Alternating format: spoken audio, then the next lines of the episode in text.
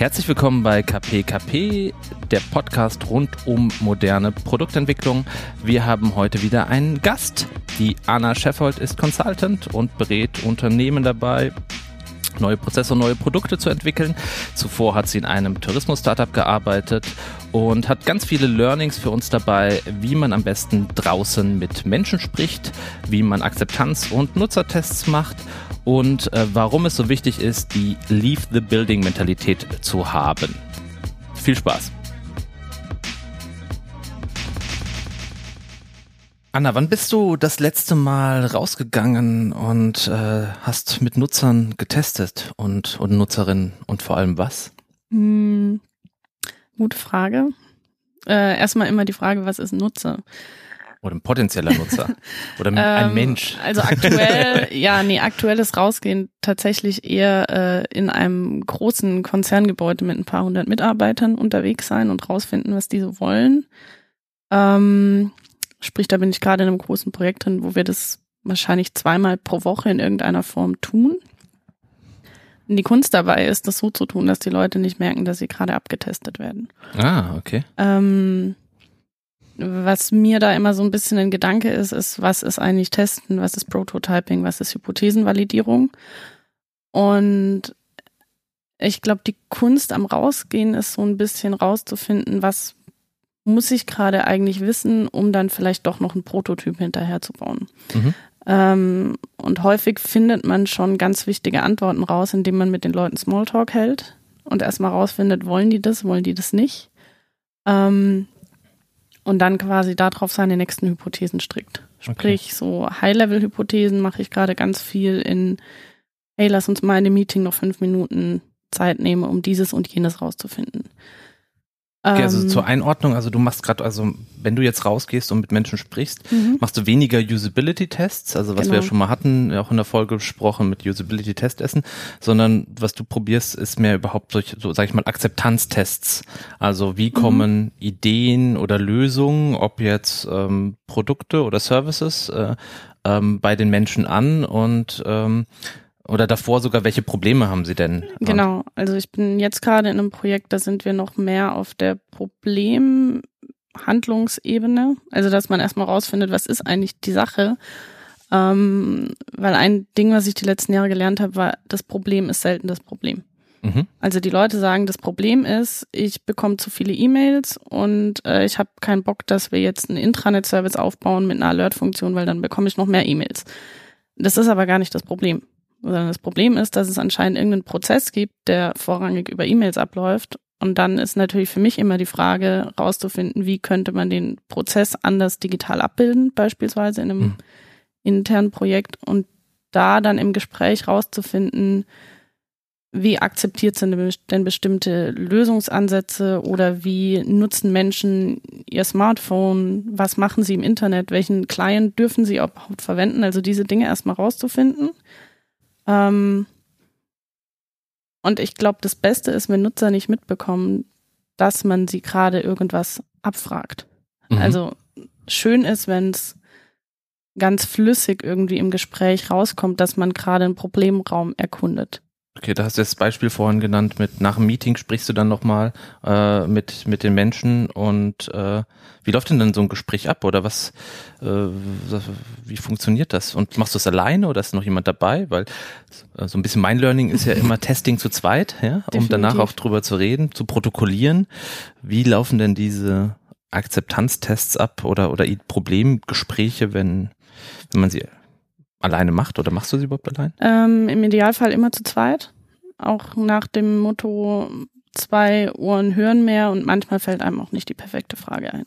Ja. Also häufig ist es schön, wenn man einen Einstieg hat, der mehr Richtung Smalltalk geht. Also, dass man die Leute erstmal, wie man es auch bei Usability-Tests macht, in eine angenehme, freundschaftliche Lage versetzt, hilft mhm. immer, um erstmal einen Problemraum zu erkunden. Ähm, und dann kann man dahin tauchen mit klassischen Einstiegsfragen, so hey, ich habe vor kurzem gelesen, dass euer Konkurrent XY sich gerade da und damit beschäftigt. Wie wird denn das bei euch diskutiert? Und dann hat man schon eine Möglichkeit, über ein allgemeines Gespräch rauszufinden, wie werden bestimmte Anwendungen oder Prozesse innerhalb von einer Branche gesehen? wollen die da auch hin oder wollen die was ganz anderes machen? Ähm, insgesamt ist es so ein bisschen, ich weiß nicht, ob ihr das Buch The Mom Test kennt. Mhm. Großartiges Buch, sollte irgendwie jeder gelesen haben, der okay. sich mit äh, Moment, Problemerkundung beschäftigt. Das kostet irgendwie 18 Euro auf Amazon oder so und ist unfassbar gut geschrieben. Okay. Ähm, Weil es gerade in so einer Early-Stage-Phase von digitalen Projekten, digitaler Servicegestaltung zum Beispiel, ist es unglaublich wichtig, dass man sich selber erstmal nach einem Gespräch auch ehrlich gegenübersteht und sagt, was habe ich denn gerade rausgefunden?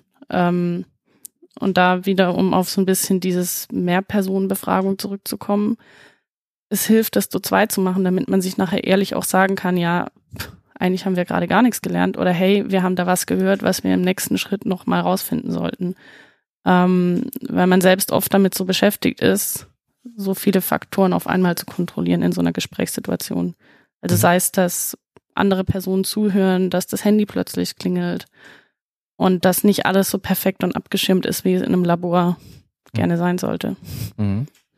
Mom-Test, äh, da, da hatte ich dich mal mit meinem alten Kollegen Olli, da hatte ja. ich mal im Café drin und der Olli hat dann immer auf dem Protokollbogen so ähm, Blitz und äh, Glühbirne und Fragezeichen sozusagen notiert. Ich glaube, diese, diese Nomenklatur, ich, äh, da gibt es so eine, so eine mhm. Zeichennomenklatur auch im Mom-Test, wie man in Protokollen sozusagen schnell etwas vermerkt ah, okay. und sagt, ah, hier war eine Frage, ähm, da kam der User, hat irgendwie eine Idee reingebracht, hier sieht er was Kritisches, ja. Um schneller ähm, oder besser zu dokumentieren. Genau. Stenoartig, okay. Ja. Mhm. Aber guter Buchtipp. Ich wurde schon getestet, wusste es nicht mit der Methode. Okay. Also was in dem Buch ganz gut beschrieben wird, ist, wenn du irgendwo hingehst und sagst, hey, ich habe hier die großartigste Idee aller Zeiten, würdest du es kaufen? Dann sagen die Leute je nachdem sofort ja oder sofort nein, weil sie dich mögen oder nicht mögen. Und damit kannst du nur scheitern. Hm. Ähm, und es bringt dich dahin, erstmal rauszufinden, wie kann ich denn in diesen Erkundungsraum gehen? Also man geht da immer in so ein Discovery und Delivery, wenn man im Produktentwicklungsprozess denkt. Und in der Discovery macht man oft den Fehler, ähm, gerade in der Startup-Welt, dass man ja so, ein, so eine extreme Twitter-Rolle hat. Also dass man gleichzeitig verkauft und testet. Und das kann niemals funktionieren, wenn man nicht ganz genau überlegt, welchen Teil meiner Rolle erfülle ich gerade. Ähm, und was ganz gut beschrieben wird in dem Buch, was ich auch irgendwie interessant finde vom Ansatz, ist, dass man erstmal immer nur fragt. Es gibt ja diese Technik, wer fragt, der führt.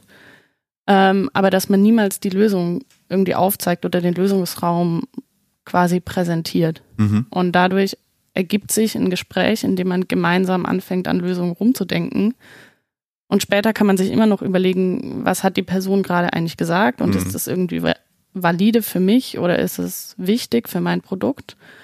Ähm, wenn man aber gleich hingeht und sagt, ich will das geilste Fahrrad der Welt bauen, würdest du es kaufen?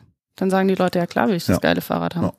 Also da ähm, ist auch eine Erfahrung, weiß nicht, ob du dem zustimmen würdest. Ich mache ja auch solche Discovery-Geschichten äh, relativ häufig als externer Berater und du bist mhm. ja auch quasi, also Beraterin oder äh, wie auch immer der genaue der Business, äh, das Business-Verhältnis jetzt zwischen dem, wo du arbeitest und dem Kunden aussieht. Ich finde es da auch noch immer super interessant zu sehen, wie die Leute reagieren, wenn man quasi sich zurücknimmt und sagt, ich habe mit diesem Produkt, was hier ist, ja eigentlich nichts zu tun Mhm. Im Sinne von, ich arbeite nicht für diese Firma und man unterhält sich quasi wie zwei Nutzer, potenzielle Nutzer oder sowas darüber und sehe immer, wie die Kollegen, die quasi die Visitenkarte haben, wo irgendwie der Firmenname draufsteht oder im schlimmsten Fall irgendwie ein T-Shirt mit dem Logo drauf anhaben, ganz anders in den Gesprächen wahrgenommen werden mhm. und, und, auch nicht so viel rausbekommen. Mhm. Ja. Das ist auch mein Kniff. Also mein Kniff re regelmäßig beim Usability-Test essen. Und gerade vor kurzem hatte ich das wieder, also haben wir im Café getestet, das äh, Zweite, was ich den Menschen sage, nachdem ich ihnen sage, dass nicht sie getestet werden, sondern ja. das Produkt ist, dass ich nichts mit diesem Produkt zu tun habe, ja. dass das äh, andere Menschen zu verantworten haben. Ich bin nur der Bote, der dann die Nachrichten überbringt und auch gern die schlechten Nachrichten, ja. wenn das hier gar nicht funktioniert oder ähm, es irgendwas Negatives auffällt. Und da merke ich auch immer, wie das Menschen ganz schön entspannt, weil sie natürlich es gerade in so einer fremden Situation irgendwie im Café auf der Straße ähm, soziale Gewünschtheit und Verhaltensweisen, die ja. wir gelernt haben, ein bisschen abdämpft und aushebelt. Mhm. Aber ähm, Dann, du hast gerade das Wort Startup gesagt, dann, dann deine ersten Produkterfahrungen, die du gemacht hast, ähm, waren einem Tourismus-Startup. Mount Lytics? Genau. genau. Und ähm, was waren denn da deine Erfahrungen mit dem Rausgehen und äh, möglichen Nutzer befragen und äh, oder nicht befragen und ähm, wie, wie lief das ab? Ähm, tatsächlich ist Tourismus, also wenn man irgendwie Startup-Denke und Startup-Methodik lernen will, ist Tourismus eine wunderbare Branche. Weil das war für mich auch so, eine, so ein Ort, wo ich das lernen konnte. Ich komme aus einer klassischen BWL Tourismus-Marketing und habe mich da so ins kalte Wasser geschmissen, weil ich dachte, ja, klingt interessant. Ähm, und was spannend ist im Tourismus, ist es unglaublich leicht, Nutzer zu finden, weil jeder hat, also jeder Mensch irgendwie in unserem westlichen Kulturraum hat eine Verbindung zum Reisen. Genau, es gibt wenig, stimmt, ich habe noch niemanden sagen hören, nein, ich reise nie. Genau, und selbst wenn man nur irgendwie in die nächste Großstadt ab und zu mal eine Fahrradtour macht, jeder in unserem Bekannten- und Kreis und Umfeld reist. Ähm, das heißt, Usability-Tests, Nutzerbefragungen sind unglaublich leicht zu kriegen, weil du musst wirklich in dem Fall nur auf die Straße gehen. Ähm, es ist sehr haptisch. Du hast irgendwie einen Bahnhof, du hast einen Flughafen. Gerade hier im Rhein-Main-Gebiet ist ein Traum. Du kannst einfach äh, zu den verschiedenen Bars gehen, die in der Nähe der verschiedenen Tourismusbereiche äh, sind oder in die großen Hotelzentralen, die sind alle hier. Und läufst einfach rein und fragst. Oh. Ähm, also wenn jemand eine Möglichkeit hat, im Tourismus den Einstieg zu machen. Ähm, das ist eine sehr dankbare Branche, wenn man da in einem Startup arbeitet. Und da ging es tatsächlich in ganz viele verschiedene Richtungen. Also zum einen ähm, hat man eine unglaubliche Diskrepanz zwischen Nutzer, also Tourist und Tourismusanbieter, ähm, weil der Tourist an sich, und das ist die große Herausforderung der Branche, ist unglaublich mobil, unglaublich entscheidungsfreudig und auch wechselfreudig, weil der Tourismus an sich verkauft ja eine Emotion, er verkauft eine Reise, er verkauft ein, du bist nächste Woche mit deinen Jungs auf Mallorca. Ähm, und wenn Anbieter A das nicht bieten kann, ist ein Tourist relativ schnell dabei zu sagen, ach ja, Tui oder Neckermann, pff, mir wurscht. Oder inzwischen Airbnb oder hm. ein anderer Holiday, was auch immer Anbieter. Ähm, sprich, wenn ich den Nutzer befrage, bekomme ich häufig eine andere Verhaltens- Anzeige, als wenn ich mit den Anbietern spreche. Weil wir in einem unglaublich etablierten Feld sind, was so vor 150 Jahren strukturiert wurde langsam. Ähm, und da ist es tatsächlich relativ schwierig, auch in eine Befragung reinzukommen. Also bis man bei TUI in der Entscheidungsebene mal ein Gespräch bekommt, dauert es natürlich lange. Was auch irgendwie ein Grund dafür ist, dass so unglaublich viele Tourismus-Startups in den letzten Jahren hochgekommen sind weil viele dann gemerkt haben, bevor wir mit denen sprechen, machen wir es lieber selber. Mhm. War jetzt weit ausgeholt. Ja, alles gut, alles gut. Aber was, was, was habt ihr bei Mount Lytics gemacht und welche, ähm, wer waren eure Kunden und seid ihr auch da an der Stelle rausgegangen? Ja, definitiv. Ähm, also als ich eingestiegen bin, hatten wir noch einen Fokus auf Outdoor-Tracking-Apps. Also wir waren alle im Team Outdoor-Sportler. Das war auch ein Wert, der uns verbunden hat, dieses draußen in der Natur sein und diesem Erlebnis nachjagen. Und unsere Kunden in der Zeit waren vor allem Bergbahnen und Destinationen. Ähm, dazu muss man wissen, der Tourismus ist normalerweise regional äh, oder auch überregional in so einer quasi staatlichen Aufstellung, sprich äh, von eurem Steuergeld finanziert. ähm, und mit denen Nutzerbefragung zu machen, war oft sehr. Moment, Moment, muss kurz nachfragen. Der Tourismus ist staatlich organisiert, diese. Diese Tourismusregionen. Ah, okay, so hier Land, Land, genau. äh, Brandenburg hm, hat eine Tourismusstelle, also genau. nicht die einzelnen Anbieter. Okay, verstehe, verstehe. Genau, ja. also das ist das, was im Tourismus relativ herausfordernd ist und unsere Ansprechpartner waren die Regionen. Okay. Ähm, und mit den Regionen ein Gespräch zu machen, ist relativ herausfordernd, weil sie eben sehr behördlich oft noch organisiert okay. sind. Ähm, während zwischendrin so, so Glanzlichter sind, sei es eben die Bergbahn in Österreich mhm. vor allem, mit denen hatten wir viel zu tun. Ähm, das sind sehr harte wirtschaftliche Unternehmen. Also da stecken oft große Investorengelder drin. Wenn man sieht, was an Millionengelder bewegt wird jedes Jahr in den Alpen, das ist enorm. Ähm, und die denken betriebswirtschaftlich ganz anders. Und wenn wir Nutzerbefragung dort gemacht haben, kamen wir relativ schnell dahin, dass sie angefangen haben zu rechnen, dass sie wissen wollten, was bringt mir Tool XY, wie kann ich mehr Gäste bekommen. Ähm, während eine Nutzerbefragung in einem klassisch konservativen Feld ganz anders geframed werden muss. Mhm. Ähm, und da sind wir genau bei dem Punkt, dass man diese Rolle hat, zum einen Vertriebler zu sein und zum anderen anzutesten. Mhm. Und die ist umso herausfordernder, je konservativer der Rahmen drumherum ist. Weil wenn ich eine ganz harte Agenda rausgeben muss und zehn PowerPoint-Slides, bevor ich überhaupt mit der Person sprechen darf, dann muss ich mir unglaublich methodische Gedanken machen, wie ich denn jetzt bestimmte Dinge rausfinde und gleichzeitig noch ein Produkt verkaufe, weil ich mhm. ein Team zu Hause habe mit zehn Leuten, die ich irgendwie ähm, auch durchbringen muss mit Geld, was ich umsetze da draußen.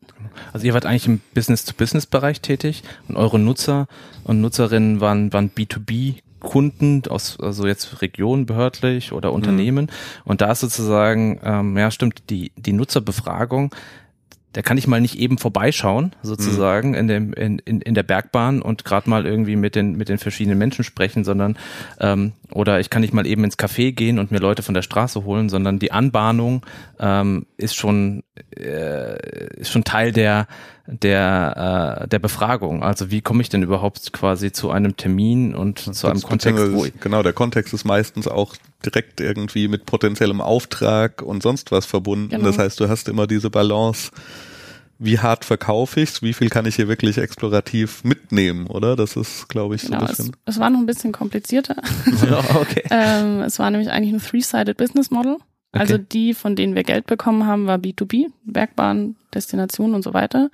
Und die Nutzer des Produkts waren aber die Outdoor-Sportler.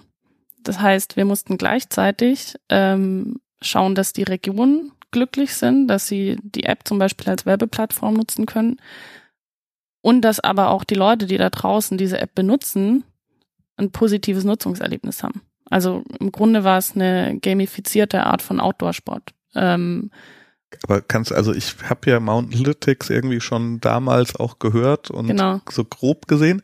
Aber kannst du noch mal kurz für mich und andere sagen, was war denn quasi das Werteversprechen von Mount Lytics dann ganz genau, kurz? Genau, ich spring, ich spring vielleicht ähm, mal kurz ein Stückchen weiter. Ähm, das, was ich gerade eben beschrieben habe, war der Status, als ich eingestiegen bin. Ja. Und wir haben mit der Zeit gemerkt, ähm, das, was die Destination interessiert, das kam als Ergebnis in diesen Befragungen raus, sind nicht die Werbemöglichkeiten in der App, sondern die Daten über die Nutzer. Okay, aber und, was hat die App mir als Nutzer versprochen, was sie für mich tut? Ähm, wenn du draußen bist und mit dem Fahrrad oder mit den Ski unterwegs bist, dann bekommst du Belohnung in Form von lustigen Sprüchen manchmal nur für alle paar Kilometer, manchmal aber auch ein Voucher für eine große Outdoor-Marke oder ein Bergfrühstück, was die Destination dir sponsert. Also du hattest eine Möglichkeit dafür, dass du Sport machst, belohnt zu werden. Okay, okay. Und das war für die Nutzer ein super gutes Erlebnis und hat auch Spaß gemacht.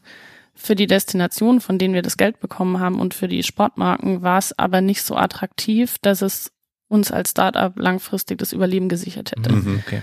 Und daraufhin, und das war das Spannende, äh, kam der erste Shift im Business Model, dass wir gesagt haben, wir wollen uns auf die Daten hinter der App konzentrieren, also beispielsweise Heatmaps von Outdoor-Sportlern dann auch zu verkaufen, ähm, was heißt denn Heatmap? Wo Heatmap, die sich befinden genau. ähm, im, in dem Gebiet und was die da genau machen? Okay. Genau, großer Schmerz zum Beispiel, den wir in diesen äh, Befragungen rausbekommen haben, war, wenn Radfahrer und Wanderer sich überschneiden an bestimmten Wegkreuzungen oder bei Wegen, die parallel laufen. Also ähm, Mountainbiker, ich fahre Downhill. wir finden Geschwindigkeit geil und wir mögen das, wenn es dreckig ist und möglichst unübersichtlich und wenn da halt gerade eine Familie wandert mit kleinen Kindern und man fährt über den Haufen, ist schlecht. Äh, das finden die Sportler schlecht, das finden die Destinationen schlecht. Und da war ein Ansatz für die Wegeplanung zu sagen, man schaut mal anhand von diversen App-Daten, halten sich gleichzeitig zu bestimmten Zeitpunkten tatsächlich Menschen in gleichen Gebieten mhm. auf, macht Sinn, andere Wege zu planen. Ah, okay. Ähm, haben wir dann auch verprobt mit in dem Fall tatsächlich auch Click-Dummies und ersten technischen Prototypen und auch da wieder relativ schnell rausgefunden, dass es nicht reicht. Mhm. Ähm, sondern das, was dann spannend war, war zu sagen, ich will nicht nur eine Analyse meiner, meiner Nutzer in der Region haben, ähm, sondern ich möchte eigentlich eine komplette Kommunikationsmöglichkeit, die darauf beruht, wie sie sich verhalten. Mhm. Ähm, Wieder der Hintergrund verschiedene Tourismustypen in einer Outdoor-Region. Wenn du eine Familie hast, die wandert mit Kindern oder ein Pärchen, was wandert oder ein Pärchen, was zusammen Mountainbike fährt oder eine Jungsgruppe, die zusammen Mountainbike fährt, das sind vier komplett unterschiedliche Verhaltensweisen für eine Destination und du kannst die unterschiedlich ansprechen mit unterschiedlichen Paketen. Ähm, sprich, das, was Mount Lytics dann eigentlich als große Vision hatte, war zu sagen, man nutzt die Daten in, in Abstimmung tatsächlich auch mit diesen Nutzern, um ihnen perfekte Angebote mhm. auszuspielen und perfekte Erlebnisse zu bieten. Ähm, und da hatten wir dann tatsächlich, das war wahrscheinlich so eine der intensivsten Zeiten, was Sachen rausgehen, Nutzerbefragung angeht, ähm, hatten wir eine kleine Plattform schon gebaut, die verschiedene Daten einspielt, hatten auch kleine Microsites gebaut, die diesen Nutzern eben sagt, hier, wenn du dich jetzt registrierst für dieses Kundenbindungsprogramm in der Region, dann bekommst du bestimmte Geschenke. Mhm. Also das war auch die, dieser Gamification-Gedanke, der da wieder reinkam. Ähm, und da bin ich tatsächlich dann auch draußen rumgelaufen vor der Bergbahn mit einem Clickdummy oder tatsächlich schon einer Website auf verschiedenen äh, Endgeräten und habe gesagt, ja, registrierst du dich? Warum? Warum nicht? Was ist dein Gedanke, wenn du die Seite siehst? Also erstmal klassische Fragen, um eine Conversion auch zu erzielen. Wo wir zum Beispiel festgestellt haben, die Leute haben keinen Bock zu lesen. Mhm. Wenn die nicht irgendwie ein Argument bekommen, warum sie weiter scrollen sollen, dann mhm. machen sie das auch nicht. Oder so Ergebnisse wie ähm, Felder optimieren. Also ganz klassisches Ding, wenn du ein Feld hast, in dem du deine Nummer eingeben musst, dann hast du auf Android, auf iPhone, auf dem Desktop überall eine andere Art, wie du diese Nummer eingeben kannst. Und allein die Art, ob du sagst, okay, du bietest die normale Tastatur an als Vorschlag oder du bietest die Telefontastatur an, führt dazu, dass Leute am Ende eingeben oder nicht. Mhm. Weil sie einfach keinen Bock haben, irgendwie sich darum zu quälen oder wenn es nicht ranzoomt oder rauszoomt und so okay. Geschichten. Mhm. Ähm, aber dann, dann hake ich nochmal ein. Also ähm, ihr hattet dann quasi nicht nur Nutzergespräche mit den mit den Stakeholdern, also aus den B2B-Bereichen, mhm. sondern äh, du warst draußen, hast mit den Leuten gesprochen. Hast du da denn irgendwelche Erfahrungen, Tipps oder Learnings, wie man das am besten macht? Also weil ich kenne ja viele, die sagen, also wenn ich rede, ich erzähle auch immer, Leute, wir müssen raus aus dem Gebäude und äh, wir müssen testen. Und dann kommen so ein bisschen Hemmungen und Ausreden, warum man es denn nicht macht, ja.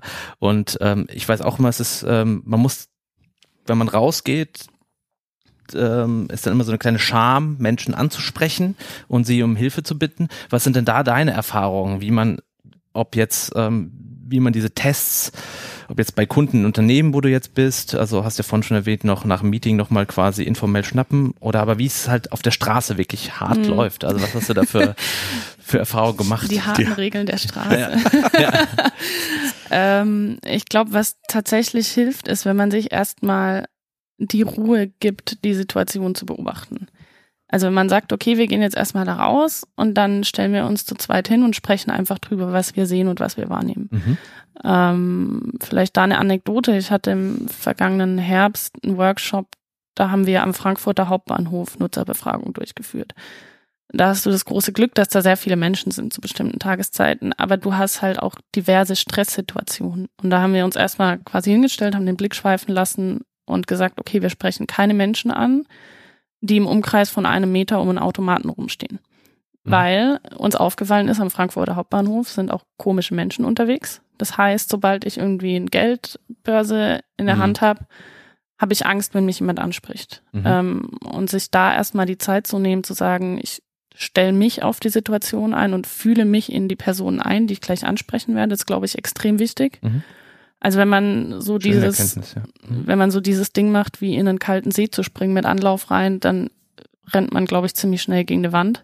Ähm, und ich glaube, es ist echt wichtig, dass die ersten ein, zwei Gespräche zumindest okay sind. Mhm. Weil wenn du da gleich irgendwie eine drauf bekommst und du hast es mhm. noch nie gemacht, dann ist es echt super deprimierend. Mhm. Also man braucht schon so eine Resilienz zu sagen, hey, pff, äh, ich gehe das langsam an.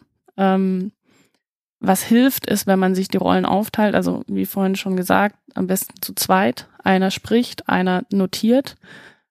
Und wenn man das ganz sneaky machen will, nimmt man sich eine dritte Person mit, die in ein bisschen vielleicht paar Meter Abstand in die Schaufenster reinguckt oder so versucht sich zu orientieren, das Handy in der Hand, schaut, als würde sie auf Google Maps irgendwie gucken und nur da ist, um zu coachen in dieser Situation. Also zu sagen, hey, ich glaube, der wollte eigentlich weg, aber der war zu höflich, das zu sagen oder mhm. ähm, ihr hättet vielleicht ein bisschen mehr Augenkontakt aufnehmen können. Also jemand, okay. der auch tatsächlich da ist, nur um Feedback zu geben. Das hilft gerade, wenn man nicht so viel Erfahrung hat in dem mhm. Bereich. Mhm. Das nur mein Learning ist so ein bisschen, ich habe irgendwann gemerkt, dass gemischte Teams sehr gut funktionieren, ähm, weil ich auch schon ein paar Mal draußen auf der Straße angesprochen habe. Und wenn man, wenn zwei Männer eine Frau ansprechen, not good. Not good, ja. Und seitdem sage ich immer, also wenn wir rausgehen, dann im gemischten Team, weil man dann immer auch noch so ein Gefühl haben kann, was, was ist denn jetzt, heißt nicht immer, dass der Mann nur die Männer ansprechen darf, aber es erzeugt halt eine andere Sicherheit, eine andere Situation. Ich trage auch immer Badges, also mhm. ähm, wo mein Name draufsteht, nicht das Produkt oder der der äh, das Projekt, das ja. ich teste, aber mein Name oder zumindest die Firma, ähm, weil ich auch gemerkt habe, dass das Leuten ein bisschen Sicherheit gibt, dass sie dann draufschauen, sehen, ah, da ist ein Name, da ist ein Absender, das äh, aber ähm, das mit dem äh, noch eine dritte Person, die einen dabei beobachtet, das kannte ich noch nicht. Das finde ich sehr schön. Ja. Schon also dann, advanced auf ja, jeden schon Fall. advanced halt sozusagen. Oder gerade für die Anfänger, also nochmal wichtig zu ja. sehen, ja, weil du hast vollkommen recht. Mir ging es auch schon, wenn das erste, wenn der erste Test oder das erste Gespräch nicht sitzt, hu, dann muss man sich aus so einem, aus so einem kleinen Loch wieder hocharbeiten mhm. und die nächste Person ansprechen. Und man wird halt, äh, man wird halt schon auch gebounced. Also ja, man kriegt halt ja. seine Körbe in dem Fall, dass Leute keine Lust haben, keine Zeit hatten. Das hatten wir letzte Woche auch. Oder sie wollen in Ruhe ihren Kaffee trinken, haben gar keine Lust zu testen. Und das muss man halt einfach annehmen, ja. halt, ja. Äh, Anna, aber du hattest vorhin erwähnt, dass du gerade in einem großen Unternehmen rausgehst, also mhm. ne, weg vom Schreibtisch und irgendwie. Wie ist es denn unterschiedlich im Frankfurter Hauptbahnhof, random people anzusprechen gegenüber Menschen, die irgendwie im Business-Kontext in ihrer eigenen Firma rumlaufen?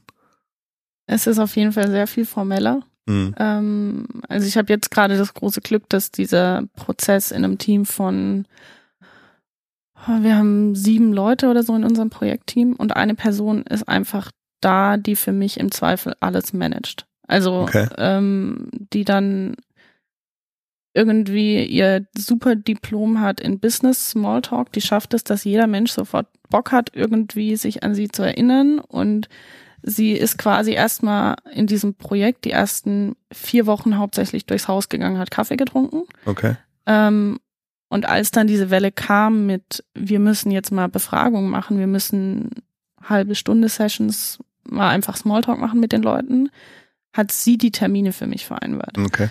Und das war so ein Goldstück für mich einfach, weil sie ja schon diesen Vertrauensvorschuss hatte, als ach ja, das ist diese sympathische Projektmanagerin und die machen was, was uns weiterhilft. Das hat sie mir beim Café ja versichert. Also sie hat dieses Vertrauen aufgebaut, was ich dann in der Nutzerbefragung irgendwie schon entgegenbekomme. Ähm, und da hat es dann tatsächlich funktioniert, dass wir hingegangen sind und gesagt haben, wir haben irgendwie diese drei Themenbereiche, über die wollen wir sprechen an dem Tag. Und ganz wichtig war, wir haben es nicht Nutzerinterview genannt, mhm.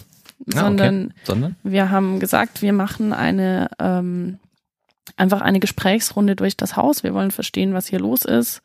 Es gibt kein richtig, es gibt kein falsch. Ähm, wir wollen einfach nur das Setting verstehen. Also das ist ein Unternehmen mit circa 600 Mitarbeitern und da ist es einfach so, dass nicht jeder mit jedem ständig über alles spricht und wir hatten die Möglichkeit, uns frei zu bewegen und zu sagen, ach, uns wird mal interessieren, wie dieses oder jenes ist. Ähm, einfach weil der Gesprächseinstieg schon so war, dass man gesagt hat, es geht nicht darum, das Richtige oder das Falsche zu sagen oder eine Strategie zu entwickeln mhm. oder ein digitales Produkt zu bauen, sondern es war einfach, wir wollen besser miteinander arbeiten.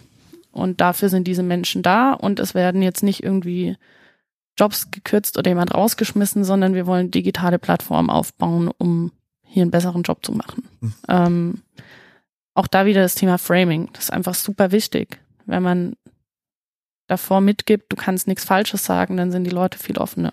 Mhm. Also das ist sozusagen dasselbe Learning wie beim Usability-Testessen. Also wo wir, wo wir auch immer sagen, nicht du wirst getestet, mhm. mhm. sondern das Produkt, du kannst nichts falsch machen. Hm. Also sind ja schon zwei Welten, ja. Also das eine ist ja schon so ein bisschen Consultant-Business-Beratung, ja, also wo man sich Prozesse anschaut, sie analysiert, mit Menschen redet.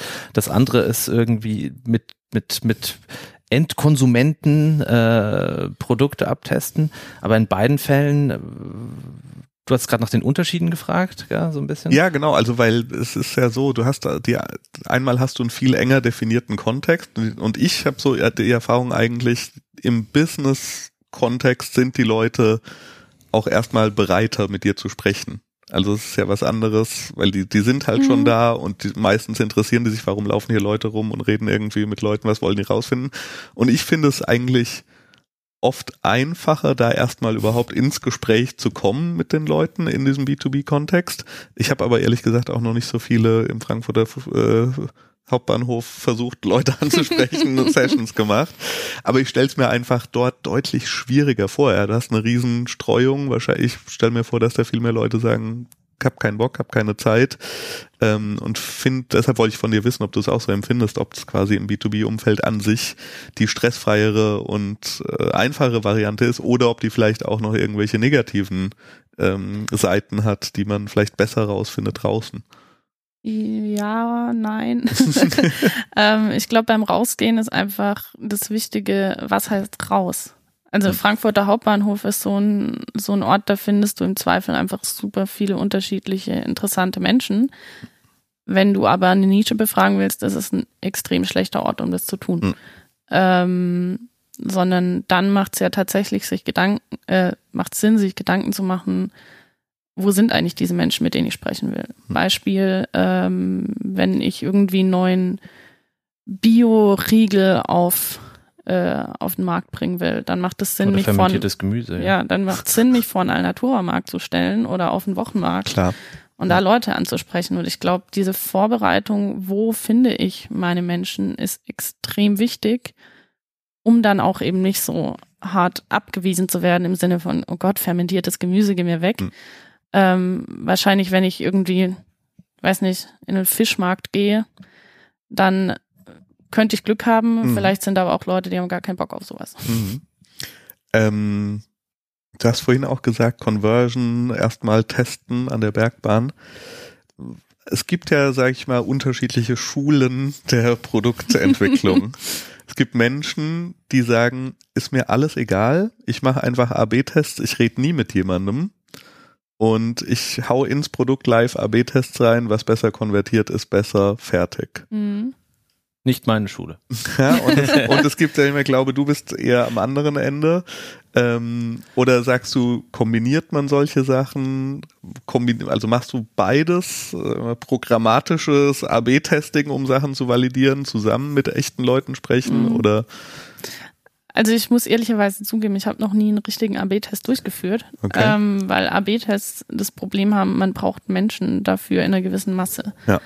Und der Bereich, in dem ich mich gerne rumtreibe, hat damit zu tun, dass die Masse bei Null ist und du erstmal rausfinden okay. musst, wie du diese 1000, 2000 Leute bekommst, damit ja. du einen AB-Test durchführen kannst.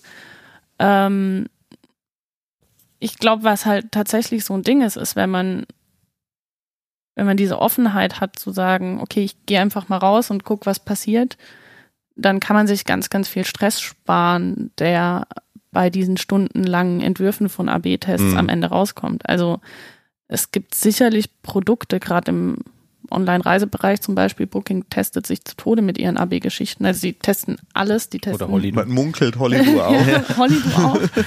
Nee, aber Booking hat sogar irgendwann mal ein AB-Testing für ihr Logo gemacht, was sie online anzeigen. Und das sind halt so Sachen, wo ich denke, ja, okay, die haben da halt die echten Cracks sitzen. Ja. Ähm, wenn wir aber von pragmatischer Produktentwicklung sprechen, dann behaupte ich einfach mal, dass ganz viele Leute die Tools allein schon gar nicht bedienen können, die es für einen AB-Test braucht während man für einen guten Nutzertest ähm, ganz, ganz viel schon mit menschlicher Intuition lösen kann. Ja, ja, das stimmt. Also du kannst mit weniger Tools und mit weniger Menschen machen, weil da hast du natürlich recht, so ein AB-Test bringt erst was, wenn du irgendwie eine signifikant mhm. große Zahl an, an Leuten hast, die irgendwie Traffic machen, um zu, um ihn bewerten zu können. Okay. Ja, ja verstehe ich. Mhm. Ähm, ich bin, ich mag es ja immer so pragmatisch und ich mag diese fünf Tipps. Also wir waren ja vorhin dabei mit äh, dem Beobachten und ähm, Hast du denn noch was? Was, was, was, was würdest du noch anderen raten? Also wenn wir jetzt sagen, okay, ich habe eine Idee und die meisten von uns wollen ja, sag ich mal, ein kleineres, äh, die werden weniger Prozessberatung mhm. machen wie im Unternehmen, sage ich mal. Also der Fall ist jetzt ähm, als Consultant klar relevant, mache ich in meinem Job auch. Jetzt äh, gehen wir aber nochmal auf die Ebene der, wir wollen alle mal nebenbei so ein Produkt entwickeln, haben da eine Idee, vielleicht digital und gehen raus. Was, was würdest du, wenn jetzt jemand zu dir kommt und sagt, Anna, ich möchte gerne mal einen ersten Test da draußen machen. Mhm. Was, was steht denn auf der Checkliste oder was soll ich denn irgendwie beachten?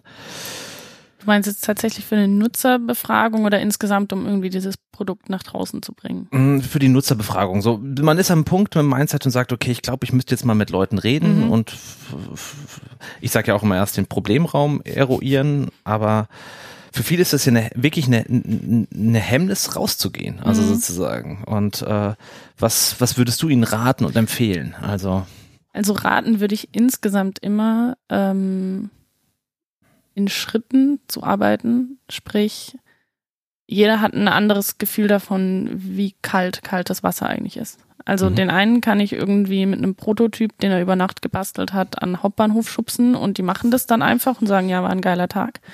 Und eine andere Person sagt, hu, ich habe eigentlich ein bisschen Schiss. Ähm, ich möchte das erstmal ganz sanft machen. Und ich glaube, das Wichtige ist erstmal seine eigene Komfortzone nochmal ehrlich zu betrachten, vielleicht auch, so doof es klingt, mit einer guten Freundin drüber zu sprechen, zu sagen, wie wirke ich eigentlich auf andere Menschen. Ähm, das hilft, um erstmal diese, diese Gesprächssituation mental vorzubereiten. Ähm, und dann ist es tatsächlich diese, saubere Vorbereitung. Also wenn man mal draußen ist, ist die Erfahrung selbst bei den, bei den Schüchternen sozusagen, läuft es dann einfach irgendwann, weil das ist so ein bisschen wie wenn du, wie wenn du am Spielautomaten stehst und da kommt das erste Mal Geld raus, dann willst du weiter zocken. Und so ist das bei einer Nutzerbefragung auch. Wenn der erste Nutzer dir wertvolles Feedback gegeben hat, dann bist du so über deinen Schatten rüber mhm. und dann sind die nächsten fünf überhaupt kein Problem mehr. Ähm, und ich glaube, damit wir hatten es vorhin davon, mit wo befrage ich die eigentlich? Da macht es echt Sinn, sich mal eine Karte herzunehmen. So doof das klingt, gehst auf Google Maps und überlegst, hey, wo in Frankfurt zum Beispiel sind eigentlich diese Menschen, mit denen ich sprechen will? Und dann fällt dir erstmal auf, hm, es gibt hier irgendwie 80 Fußballsportplätze, es gibt so und so viele Burgerrestaurants, es gibt die und die Umsteigehaltestellen für Busse. Ähm, und dann überlegst du nochmal, wo sind meine Menschen denn? holen ihre Kinder von der Schule ab im SUV. Will ich mit Menschen sprechen, die Kinder von der Schule abholen mit dem SUV und warum? Ähm, gibt es einige gute Gründe. ja, doch, mit denen zu sprechen gibt es einige gute Gründe. Ja, also ein Beispiel von einem äh, Bekannten von mir, der hat ähm, sich mit Fahrrädern auseinandergesetzt. Also er wollte ein Produkt bauen für Fahrradenthusiasten und der hat sich dann halt überlegt, gut, wo sind die Fahrradläden in meiner Stadt? Und wo sind diese Fahrradwege, wo Leute sowieso ständig an der Ampel anhalten müssen, damit ich da mal ein, zwei abgreifen kann. Ähm, und diese Vorbereitung ist extrem wichtig, die darf man nicht unterschätzen, weil es gibt einen Unterschied zwischen, ja, wir müssen einfach mal rausgehen und einfach mal machen. Ja, müsst ihr. Aber das heißt nicht, dass man irgendwie seinen Kopf zu Hause lassen soll, sondern dass man erstmal überlegt, ja, was heißt denn raus? Das ist mhm. super wichtig. Nicht rausgehen um des Rausgehens willen, sondern mit Plan. Genau. Ja. Aber also du, du wirkst trotzdem so, als ob du, sag ich mal, unumstößlichen Glauben daran hast, dass man nicht mit am Schreibtisch sitzen und ohne rausgehen die richtige Produktstrategie finden kann. Oder schätzen wir deinen Rausgeh-Drang zu hoch ein? Also ja, jein. Ähm, es kommt total aufs Produkt an natürlich, was ich bauen will. Ich glaube aber insgesamt, das Thema ist nicht nur rausgehen, um zu testen, sondern insgesamt Perspektivenwechsel. Ja. Ähm, mhm. Weil ich weiß, es gibt unterschiedliche Persönlichkeitstypen. Die einen brauchen super viel Sicherheit, die brauchen genau ihren Schreibtisch mit einem Bildchen drauf und einer Blume und die anderen leben als digitale Nomaden irgendwie in ihrem VW-Bus. Ähm, aber wenn ich immer nur in meinem eigenen Gedankenraum bleibe, kommt definitiv nichts Neues dazu. Und deswegen heißt rausgehen manchmal vielleicht auch nur zu sagen, ich gehe mal einen Tag lang in einen Café und arbeite dort und schaue mir, was andere Leute so machen. Ähm, und ich glaube, das ist tatsächlich eine Sache, die darf man sich nicht irgendwie ausklammern, wenn man digitale Produktstrategie oder was auch immer machen ja. möchte, weil am Ende ist Technologie da, um irgendwas für Menschen zu tun. Und wenn ich vergesse, wie andere Menschen sind, also außerhalb dieses Kreises, Familie, Kollegen, beste Freunde, dann öffnet sich der Blick einfach nicht. Hm. Und da sollte man sich selber nicht die Chance nehmen, irgendwie den Blick geöffnet zu bekommen. Hm. Du, du gehst ja auch gerne äh, ähm, auch auf Veranstaltungen raus. Wir haben uns ja selbst mhm. auf, auf dem Barcamp kennengelernt, auf dem Barcamp Rhein-Main vor, vor zwei Jahren schon. Ähm, was ist denn da dein Erfahrungsraum so? Was, was für Veranstaltungen empfiehlst du? Ähm, welche Formate? Was macht dir da Spaß, ähm, rauszugehen? Ähm, oder welche Art von Formaten zu besuchen? Wo nimmst du was mit? Jetzt, jetzt nicht nur, muss nicht direkt auf die Produktentwicklung sein, aber ähm, kannst auch gern direkt mit, mit Namen und Titeln. Die, äh, die fünf Top-Meetups in ja? Frankfurt rein. also Meetups sind auf jeden ähm. Fall schon ähm, die, die äh, deine bevorzugte? Äh, ja, nicht unbedingt. Also eigentlich bin ich ein riesen Barcamp-Fan. Ähm, aus dem Grund raus, weil man nie weiß, was einen erwartet. Mhm. Das ist irgendwie beängstigend, aber das ist auch schön. Ähm, aber auch da in der Barcamp-Entwicklung bin ich inzwischen sehr kritisch, weil es gibt so Pseudo-Barcamps und es gibt echte Barcamps. Pseudo-Barcamps kosten irgendwie 200 Euro und haben einen schicken Speaker vorne dran ähm, was das angeht, bin ich sehr kritisch, muss aber jeder für sich entscheiden. Mhm. Ich finde, am besten sind immer noch die Veranstaltungen, die sich irgendwie echt anfühlen. Also, wo Leute sich treffen, weil sie Bock haben auf irgendwas. Und das liest man normalerweise schon in der Beschreibung. Und mhm. da ist es egal, ob es ein Barcamp ist oder ein Meetup. Also, Beispiel, wir hatten vorhin ähm, über Musik, über Live-Coding gesprochen. Es gibt ein Live-Coding-Meetup in Frankfurt, die machen das einfach, weil sie Bock haben, rumzunörden.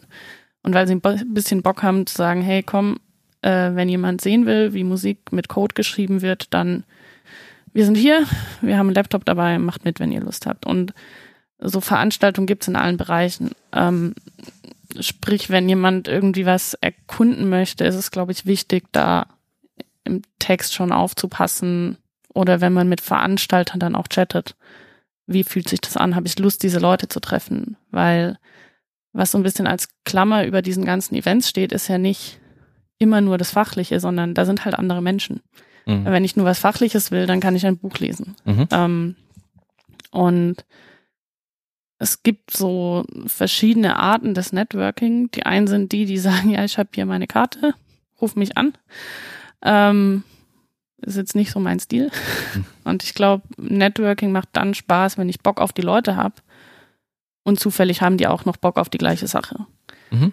Ähm, und ja, ich habe meine Top-Meetups in Frankfurt und so, die fachlich sind, aber die sind vor allem auch so, weil da einfach Menschen sind, die ich unglaublich gerne treffe. Welche wären das? Also wo, wo kann man dich treffen sozusagen, auf welchem Meetup und ja, äh, auf ähm, welches Thema sollte man Lust haben? Auf welches Thema sollte man Lust haben? Thema, was bei mir immer über allem steht, ist so raus, Perspektivenwechsel, gucken, was passiert. Ähm, unter dem Motto habe ich letztes Jahr die Tech Heads und die Women Tech Makers entdeckt. Mhm. Beides Frauennetzwerke ein Stück weit, die sich dafür einsetzen, dass mehr Frauen in den Tech-Bereich kommen. Und das ultimative Ziel ist eigentlich, dass es uns nicht mehr braucht. Mhm. Weil irgendwann sprechen wir von Developer oder von mhm. Product Designer und nicht mehr von Women in Product Design oder Women in Tech oder was auch immer.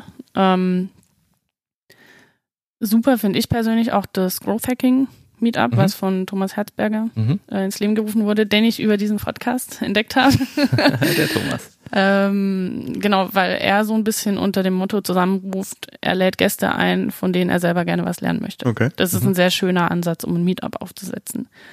Ähm, ich habe mir noch weitere aufgeschrieben. Ja, schau ruhig rein. Genau, wie gesagt, das Live-Coding-Meetup finde ich tatsächlich ziemlich spannend. Ähm, Wer es nicht kennt, Sonic Pi ist eigentlich gebaut worden für ähm, Raspberry Pi. Mhm. Also ein Einstieg für Schüler eigentlich ins Coding und in Informatik. Und es ist unglaublich schön, weil man codet wirklich, das ist eine eigene Programmiersprache, aber da kommen Geräusche raus, anstatt Error irgendwas. Und dann sitzt du halt da und machst deinen eigenen kleinen DJ-Loop und denkst so, boah, für cooler Abend. Und jeder baut seinen eigenen Loop und nachher zeigt man sich's und gibt sich nochmal Tipps. Ähm, ein sehr, das sehr schönes nach Meetup Meetup. für dich, Christian. Ey. Ja, Ja, kann ich mit meinem, mit meinem neuen Gerät. genau. Genau, das ist tatsächlich einfach, ähm, ich finde, alle Meetups oder Treffen, die Dinge zugänglich machen, die davor irgendwie verschlossen waren, sind schön. Deswegen sind Barcamps so schön. Hm. Und was Konferenzen angeht, muss ich gestehen, habe ich nicht so die Riesenerfahrung. Ähm, ich finde Konferenzen aber auch immer schon so next level, weil die kosten mehr Geld, mehr Zeit, mehr Reiseaufwand und da muss man schon gut vorselektieren, während so ein Meetup. Also ich war auch mal auf einem AI-Meetup oder irgendwelchen Hardcore-Developer-Meetups, einfach um zu gucken, was sind das eigentlich für Typen. Hm. ähm, und ich würde jedem empfehlen, im Zweifel einfach hinzugehen. Und wenn es doof war, dann war man immerhin mal in einem anderen coolen Coworking Space oder bei irgendeinem anderen Büro und irgendwo trifft man die Leute wieder und meistens ist es irgendwie cool. Das finde ich, kann ich nur unterschreiben. Ein großes Learning von mir vom Rausgehen ist, man hat oft vorher so ein Bild, AI Meetup, oh Gott, oh Gott, oder was weiß ich, High-Level Conference von den Ch- Chef Product Managern von irgendwie den Silicon Valley Heroes. Sind am Ende überraschend oft Menschen. das sind doch alles Menschen. ja, also das Gibt schon Roboter-Meetups eigentlich? Also das Genau. finde ich immer ganz, ganz schön und beruhigend äh, und schön zu sehen, wie die vielleicht in Nuancen ein bisschen anders sind in ihrer Bubble, aber dass im Großen und Ganzen doch alles normale Menschen sind. Und die sind auch alle zugänglich. Also vielleicht so als Schwank nebenbei. Äh, ich komme ursprünglich aus dem Schwarzwald. Ich habe den Dialekt hoffentlich weitestgehend abgelegt, weil sonst versteht man dich nicht. ähm, also ich komme aus der Ecke, wo Herrenknecht, Junghans, Duravit, Hans Grohe herkommen. Das sind so die Hidden Champions und das sind globale Unternehmen. Ähm, und dieses Konzept der Meetups heißt dort halt Lions Club, Rotary Club und so weiter. Naja, ist so. Ja. Also es gibt diese diversen Netzwerke ja schon seit Jahrhunderten. Ähm, und bei so einem Event habe ich mal einen ein Vorstandsmitglied von Doravit kennengelernt. Und ich habe das gar nicht gecheckt, Ja. weil er hatte halt einen normalen Pullover an, hat sich mit mir irgendwie übers Radfahren unterhalten und Wandern und so weiter. Und irgendwann meinte jemand, ach, hast dich aber gut hier mit dem unterhalten. Und ich so, oh, wusste nicht, dass der das war. Ja. Aber er ist halt auch nur ein Mensch. Ja. Und ich glaube, dafür sind solche Veranstaltungen, also wieder Thema rausgehen, großartig, weil man irgendwann versteht, diese ganzen fetten LinkedIn-Biografien mit was die Menschen alles schon gemacht haben, sind halt egal, weil wenn sie sympathisch sind, dann ist es cool und wenn nicht, dann denkt man sich, ja, dann bringt dir auch dein fettes LinkedIn-Profil nichts. Ja, ist schön. LinkedIn ist dann auch noch ein Stichwort zum Rausgehen. ja, also ich hatte es noch in meinen Notizen so vielleicht zum Abschluss. Äh, ähm, du nutzt das ja aktiver, also das digitale Rausgehen. Ähm, wir beide schreiben nicht so viele Blogartikel oder ähm, Aber wir haben einen Podcast. wir haben Podcasts, ja, wir haben Podcasts, aber äh, wir schreiben nicht so gerne. Ja. Nee, ist einfacher. Ja. ähm, was sind dann deine Erfahrungen so ähm, bei LinkedIn jetzt? Habe ich gesehen, Artikelresonanzen äh, da rauszugehen. Also wie funktioniert das für dich? Ähm, also ich mache es auch nicht so regelmäßig, wie ich gern würde. Für mich ist es an einigen Stellen bisher einfach ein Ventil gewesen, um in Gedanken loszuwerden. Mhm. Ähm, es gab zum Beispiel einen Artikel, den ich letztes Jahr geschrieben habe. Da war ich Mountainbiken und wie das halt so ist, also beim Sport denke ich immer über Dinge nach, die irgendwie dann so ein bisschen rausdriften. Und dann habe ich gedacht, Mountainbiken und agiles Arbeiten, das hat eigentlich echt viel miteinander zu tun. Ist irgendwie ein schönes Bild und äh, alles, was mit Outdoor-Bildern ist, ist schon mal cool. Und habe dann kurz einen Blogartikel geschrieben. Und da war die Resonanz tatsächlich ziemlich gut. Also auch Menschen, die mich danach angesprochen haben, gemeint haben, hey, willst du mal darüber irgendwie sprechen? Oder ja, sehe ich genauso. Ähm, hat mir auch ein Stück weit was über LinkedIn verraten, weil manche Menschen diesen Artikel geteilt haben mit, ja, nächste Woche mache ich auch wieder den Triathlon oder hier, ich bin am Wochenende 100 Kilometer durch XY gefahren. Also dieses Thema Selbstdarstellung ähm, ist wichtig für viele und sie nutzen halt Content, um den quasi für sich selber wieder als, boah, ich bin so ein geiler Sportler irgendwie darzustellen. Ähm, hat mir aber auch wieder gezeigt, so was ist guter emotionaler Content. weil ich hätte auch einfach schreiben können, ja, wenn du agil arbeiten willst, dann such dir ein cooles Team. Mhm.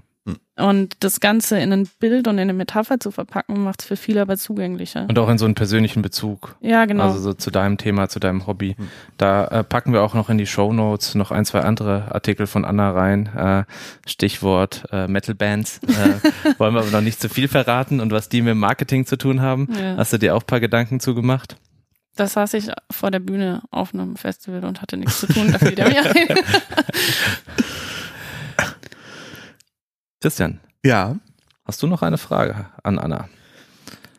Wir haben gefragt, wann du zum letzten Mal rausgegangen bist. Vielleicht, wann gehst du zum nächsten Mal raus? Oh. Also, sehr äh, schön. Ah, ich würde jetzt sagen, mein Rausgehen war heute schon. ist es dein erster ähm, Podcast? Das ist mein erster Podcast und es ist tatsächlich irgendwie, also was ja schräg ist bei einem Podcast, ist, dass man in die Leere spricht. Also wenn man irgendwie auf einem Barcamp einfach sagt, ja komm, dann halte ich halt einen Vortrag. Dann hat man Menschen, die einem aufmuntern, zunicken oder den Raum verlassen, wenn es doof ist. Also man weiß, was tut man jetzt gerade. Ja. Ich nicke doch hier ganz. ja, das ist ein Pokerface die ganze Zeit. Nein, Gott. Ja, genau, wir sind in getrennten Räumen. Ja. Äh, Sprecherkabinen. Nee, aber was beim, also ich weiß nicht, mein, mein Rausgehen für die Woche im persönlichen Grenzen erkunden ist, glaube ich, tatsächlich mit dem Podcast erstmal abgehakt. Ähm, ansonsten das nächste Mal rausgehen. Ich habe so ein Spiel, das nenne ich Bullshit-Startup-Ideen. Das heißt, ich versuche selber Bullshit-Startups zu erfinden und dann auf Meetups Leute dazu zu befragen, ohne dass sie merken, dass sie befragt werden. Und nächste spannend. Woche stehen mal wieder ein paar Sachen an, deswegen mal gucken. Okay. Ähm, was für Bullshit-Startups ich bis dahin wieder erfunden habe. Mit dem Ziel, zu testen, ob sie wirklich Bullshit sind oder ob es tatsächlich ja, vielleicht. Es ist so ein bisschen, es ist so ein bisschen so Startup-Satire vielleicht. Äh, okay. Wir hatten vor kurzem mal die Idee, eine Modelagentur zu gründen mit Hipstern, die dann Coworking Spaces bevölkern. Also wenn du, keine Ahnung, bist ein Coworking Space und du hast noch keine Mieter und dann kommen Mieter vorbei, um sich zu besichtigen, und du buchst dir halt vier, fünf Hipster-Models, die da sitzen mit Mac und dann kannst du auch sagen, zieht ein Karohemd an und der Typ soll ein Bart haben und so. Ähm, das fanden wir eigentlich ziemlich witzig und auch ziemlich doof. Da habe ich aber die Befürchtung, dass es funktionieren könnte nach den ersten paar Gesprächen. es erinnert mich, es gibt so ein äh, Reddit, das heißt Not the Onion. Also es gibt ja The Onion, dieses Fake News Netzwerk und die haben halt lauter so Meldungen, wo tatsächlich Dinge passieren, die so ein bisschen, also ist es eine Satire-Idee oder wahrscheinlich gibt's das doch. Da könnte man so eine gute, ein gutes Spiel draus machen. Ne? Ich bin. Ja. Apropos Spiele. Ja. Sollen wir Startup-Raten vorziehen vor den Service-Service? Nein. Das Nein, das können also, wir nicht machen. Das, das können, wir nicht machen. machen. Unsere Hörer und Hörerinnen sind Gewohnheitstiere. Ähm, niemals den Ablauf ändern und auch Hast nicht das Erscheinungsdatum. Das sind unsere Learnings. ähm, sonst gibt's kleine Revolten auf Twitter und Co.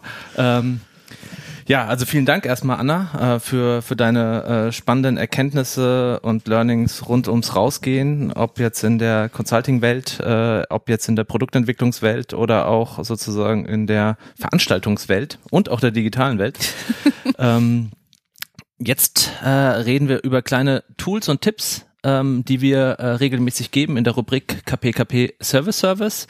Und ähm, Anna, wir lassen dich gerne anfangen. Hast du einen Tooltip mitgebracht für unsere Hörer und Hörerinnen?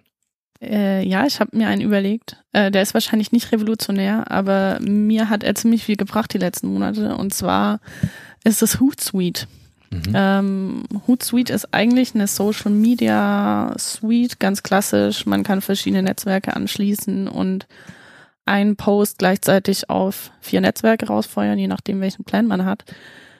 Was aber das Geile ist eigentlich an Hootsuite ist, dass sie Leuten wie mir, die zu faul sind, auf Instagram lange Texte zu schreiben, die Möglichkeit geben, ein Bild direkt in diesem Ding zu bearbeiten mit äh, den nachgeahmten Instagram-Filtern, den entsprechenden Bildmaßen pro Netzwerk und dann auch eben das Ganze rauszufeuern und zu planen, weil ich hasse es total, wenn ich ehrlich bin, auf Instagram immer dieses Gefummel mit Bildern und, und wenn ich dann raussuchen. ja eben, sobald ich dann irgendwie das Bild bearbeitet habe, setze ich eigentlich nur noch drei Hashtags drunter auf meinem privaten Account, weil ich zu faul bin, noch einen Text zu schreiben. Und wenn man professionell irgendwie Instagram nutzen will, dann macht es auch Sinn, mal einen guten Text zu schreiben. Sorry, technische Probleme. ähm, genau, und gerade für, für Startups oder irgendwie kleine Unternehmen, die einfach mal starten wollen, das ist kostenlos am Anfang, man setzt sich seine zwei, drei Accounts rein. Es ist super, um mein Social Media Marketing reinzukommen, wenn man keinen Bock das vom Handy hat. Okay. Kein Bock und hat, hat super, das vom Handy auszumachen. So. Und, und hat eine super Eule als Logo, oder? Ja. ja. Und das Süße ist, und das ist tatsächlich so ein Gimmick bei Hootsuite, wenn du dich nicht ausloggst, aber das Fenster zumachst und wieder aufmachst, dann liegt die Eule da und schläft. Ah, und dann steht da, sorry, du warst zu lang weg, ich bin eingeschlafen. Oh. Und es ist so niedlich. Sind die, ist, ist, ist, ist die Eule mit dem Mailchimp-Affen befreundet? Oh, jetzt, jetzt. Tiere, die es geschafft haben. Tiere, die es geschafft haben im Produktmenschen. Sie haben mehr geschafft als wir, Christian. oh Mann. Gut, sehr schön. Vielen Dank, Anna. Äh, ja, Jakob, sag du erst. Was ich erst, du? ja. Äh, mein Tipp, äh, ich habe es auch noch nicht ausprobiert, steht aber auf der Liste, nämlich die App Zero. Ich äh, starte den x-ten Versuch äh, zu fasten, aber nicht dieses klassische Fasten, ähm, so in der Fastenzeit und jetzt 40 Tage keine Süßigkeiten oder Alkohol, sondern ich bin interessiert an diesem intermittierenden Fasten oder Intervallfasten. Aber es kostet mich immer totale Anstrengung, äh, diese 16 Stunden auszurechnen, wie lange ich also.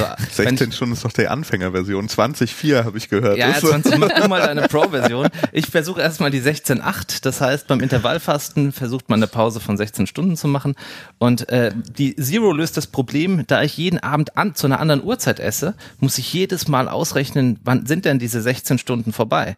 Und es ist halt ein Countdown und Ticker, der mir dann sagt. Aber das starte ich erst jetzt ähm, quasi mit Herauskommen der Folge im März.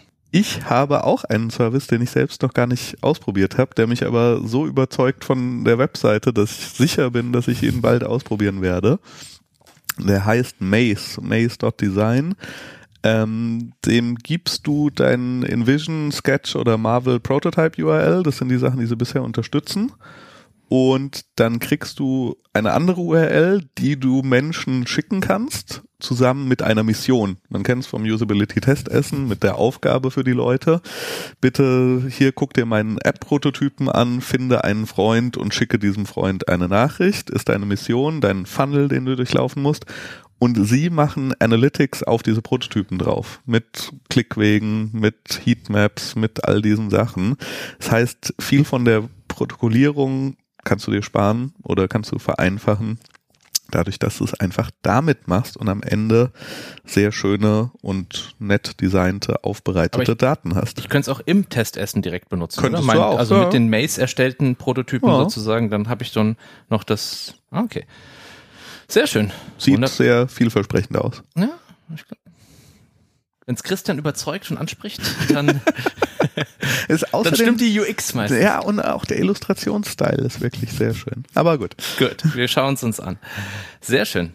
Dann kommen wir zu Startup-Braten mit Gast heute. Die Anna ist da und ähm, Anna macht mit beim Startup-Braten. Und das ist der Hauptgrund, möchtest du anfangen bin. oder möchtest du in der Mitte sein oder am Ende? Also wir lassen Ach, dir eine Wahl. Es ist dir völlig egal. Ist mir völlig egal. Okay. Anna, ich habe ein, ich habe ein Startup für dich. Ja. Und zwar heißt es Voloco. Mit V. Bevor Christian fragt. Loco, Loco, so wie das spanische verrückt. Ich sag nix. Duolingo 150 Tage Streak. Christian ist aber mir hart auf den Fersen. Ich mache doppelt so viele Punkte pro Tag wie du. Du bist sehr fleißig. aber zurück zu Voloko. Schön, dass wir eine Möglichkeit hatten, über Duolingo zu sprechen. ja, keine. Dann kriegen wir echt Geld für, Sponsoring von denen. Ja, ruft mal an. Ja, okay. Jetzt aber. Ähm, Anna, genau, Voloko. Vol Welches Problem löst Voloko? Voloko ähm, klingt erstmal nach Lokomotive. Also wenn es mit W wäre, würde man ja einen Tracker für die Deutsche Bahn machen. Wo steckt meine Lokomotive? das ist bei der Bahn. oh, ich habe viele Freunde bei der Bahn. Ich sage nichts. Äh, okay. Ähm, hm. Wo steckt meine Lokomotive? Finde ich schon erstmal eigentlich einen sehr guten Ansatz. Es ist halt so ein bisschen Kindersprache. Ne? Wo Loko? Ja. Wenn man an die Lokomotive denkt. Aber was es natürlich auch sein könnte, ähm, es muss auf jeden Fall was mit Blockchain oder AI sein. Logisch. ähm, wenn man, jetzt bleiben wir mal in dem Spanischen, Mhm. von wo äh, nehmen wir das mal als Abkürzung von voy, also ich gehe. Mhm. Ganz so Spanisch. Ja. Aber ohne Duolingo. Ah, ja. auf, auf der Schule gelernt, ganz klassisch. Ähm, also ich gehe mit der Lokomotive. Das ist ein AI-basierter Service, ähm, der dir die Möglichkeit gibt. Oh ja, das ist eine Sportler-App. Ähm, für die Triathleten, weil ein Problem ist, äh, es gibt so ein Ding, das nennt sich High Intensity Intervalltraining, HIIT. Mhm. Ähm, und dafür machst du quasi immer wieder so kurze Intervalle. Und diese App ist quasi für Läufer, die entlang von Bahnstrecken trainieren. Also ist in Frankfurt zum Beispiel ein Ding, Ja. dass irgendwie viele Wege entlang der Bahnstrecke gehen, wo man gut laufen kann. Ähm, und diese App piepst quasi immer in deiner Tasche, sobald irgendwie ein Zug von hinten sich nähert. Und dann ist deine Challenge, einen Sprint hinzulegen, zusammen mit der Bahn, bis irgendwie der Tracker wieder aufhört zu piepsen. Und dafür ist es so ein High-Intensity-Intervall-Training. Ich glaube, das stimmt. Ah ja, und. AI-basiert ist es natürlich, weil es dir immer wieder am Anfang äh, ist es entlang von Trams, dann Busse, dann S-Bahn und irgendwann ICE. Okay. Der ICE-Sprint in der Stadt. Sehr schön. Also mir hat beides gefallen. Also wo ist meine Lokomotive als Basisdienst für die, für die Bahnmitarbeiter ja, und äh, da die Sportler-Variante auch. Aber es ist die Pitch Correction and Harmonizer Your Voice in Your Key. Ich weiß in welchem Key, aber wo Loco, Ah, Key ist äh, Tonart. Genau. Ah, sehr schön. Wissen wir mal.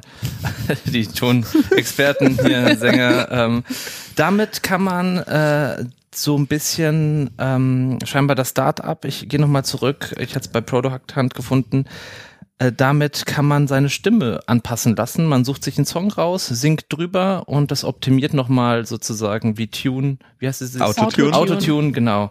Ja, nur halt für Bahnsportler. Okay. Gut. Ähm, Möchtest, Anna, möchtest du? W- Ja, warte, ich Wir verstehe ja gerade jetzt nicht, wie das funktioniert. machen, okay. oder? Anna, du mir, möchtest du mir jetzt ähm, ein, Ähm, ein Startup nennen? Ja, ich habe Und dir, dann sag eins- ich Christian noch eins. ich hab dir eins mitgebracht, das nennt sich Timeshifter. Ich hoffe, du kennst es nicht. Timeshifter. Nein, das kenne ich nicht. Ist auch Englisch, wieder Time. Ja, diesmal habe ich keine. Shift, Shift ist die Taste mit dem Pfeil nach oben. Ja, Timeshifter. Ähm, ja, natürlich, also das ist eigentlich relativ einfach. Ähm, Timeshifter ermöglicht mir sozusagen, wenn ich in Teams arbeite, die international verteilt sind, ja, also weltweit, so Remote-Teams, erstmal überhaupt einen Überblick zu verschaffen, wie viel Uhr haben sie da, ja? Also das ist ja, man hängt sich ja normalerweise so zehn Uhren dann an Ja. die Wand und schreibt dann So, so macht man das. so Tokio, London etc. und äh, und ein bisschen von so einem Geheimdienst. Aber Timeshifter optimiert quasi, also holt dir aus deinem 24-Stunden-Tag, also deinem 8-Stunden-Arbeitstag, den maximalen Arbeitstag für dein Remote-Team an. Es sagt dir, wenn ich in Deutschland Projektmenschen mache, zeigt es mir an, wo quasi die verschiedenen Leute in der Welt sitzen müssen, um das Maximum für diese Aufgabe, die ich jetzt habe, vielleicht was programmieren, ähm, rauszuholen. Also wie viel kann ich an einem Tag programmieren oder designen lassen, ohne dass Leute äh, zugrunde gehen halt, ja. Also das sind nicht ein Designer hier irgendwie 24 Stunden designt, sondern ich kann drei Designer oder vier sogar in Zeitzonen arbeiten lassen und die übergeben das und habe dann quasi an einem Tag viel, viel, viel mehr Arbeit, ja, ohne dass ich Menschen kaputt mache. Also wie so Chirurgen, die dann 48 Stunden durcharbeiten. Das macht Timeshifter. Ist nah dran. Oh. nee, äh, es ist eigentlich ähm, die perfekte App für Berater. Das ist nämlich die erste App, die dir hilft, dein Jetlag auszukurieren. Ähm, Christian, das was für dich? Das ist für mich. und zwar, was sie, also erstmal ganz wichtig, used by astronauts and elite athletes. Ganz Auch was wichtig. Und Christian Lorz, die Reihe setzt sich fort. Ist, äh, und Christian Lorz, das das neue Produktwerbung. Also die, die, äh, Headline ist quasi, with Time Shifter you can create your own personalized jet lag plans and arrive at your best. Schlägt Okay. dir zum Beispiel vor, wie viel du jetzt schlafen sollst, damit du für deinen zwölfstündigen Flug in die und die Stadt dann perfekt optimal ausgeruht ankommst oder wie viel Kaffee du trinken sollst oder nicht trinken sollst. Oder jetzt sollst du zwei Stunden an die Sonne, um dein Vitamin D-Speicher wieder aufzufüllen und dein Jetlag auszukurieren, weil jeder Körper und jeder Flug ist unterschiedlich und es ist personalized Jetlag Plans. Okay. Ich, Mit Timeshifter. okay, okay. Klein, nicht überzeugt? kleine Anekdote dazu, die mir einfällt. Ich äh, saß mal neben Dirk Bach, Gott hab ihn selig, auf dem Flug nach Las Vegas. Der dauert, glaube ich, elf Stunden. Dirk Bach hat sich dazu entschieden, dieses Problem mit 14 Gin Tonic auf dem Weg anzugehen. also, jeder hat so seine eigenen Wege, aber ich probiere mal Timeshifter, weil ich, ja, meine Strategien funktionieren auch nicht. Die haben keine 14 Gin Tonics, aber ich habe immer Probleme. Ich, mein, meine Strategie ist tatsächlich einfach nicht in der Zeitzone anzukommen. Also, Und dann außerhalb von Zeit und Raum, oder? Okay. oh Gott, ich Das wird eine eigene Folge. Jetzt, jetzt kommen Lost äh, Zitat, egal. Nein, ähm, nein ich versuche einfach, um, wenn ich nach Kanada fliege, um fünf ins Bett zu gehen und um akzeptiere, um drei Uhr morgens aufzuwachen. Aber vielleicht Timeshifter. Und vielleicht würden die dir ja genau das empfehlen. ja, vielleicht. Und du bist der App voraus. Ich, ich werde es Christian ausprobieren. ist die App. Ruft Christian an, wenn ihr nächste, App. nächsten Jetlag vermeiden wollt. Oder Schreibt ihm. Christian, ich, ich habe noch für dich ein Startup. Okay. Rambo. Nicht mit A, mit E. Rambo. Mhm. Okay. Was macht Rambo? Okay. RAM ist Rapid Eye Movement. Mhm. Ähm, das ist die REM-Schlafphase ist, ist, wenn man träumt. Ne? Das Mhm. ist, wenn hier irgendwie die Augen dann ganz wild so. Aber was ist Bo? B-O. Mhm. Rambo. Dot .bo oder? Ich weiß es gar nicht, was die Domain ist. Ähm, nee, es gibt keine Domain, es geht direkt in den, in den App Store. Direkt in den App Store.